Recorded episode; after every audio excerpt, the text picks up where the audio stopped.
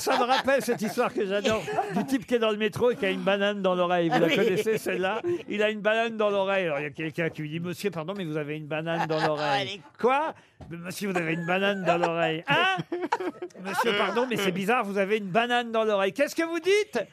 Vous avez une banane dans l'oreille. Alors, le type euh, dit Parlez plus fort parce que j'ai une banane dans l'oreille. Voilà, bah celle-là, elle n'est pas interdite au moins. Vous voyez?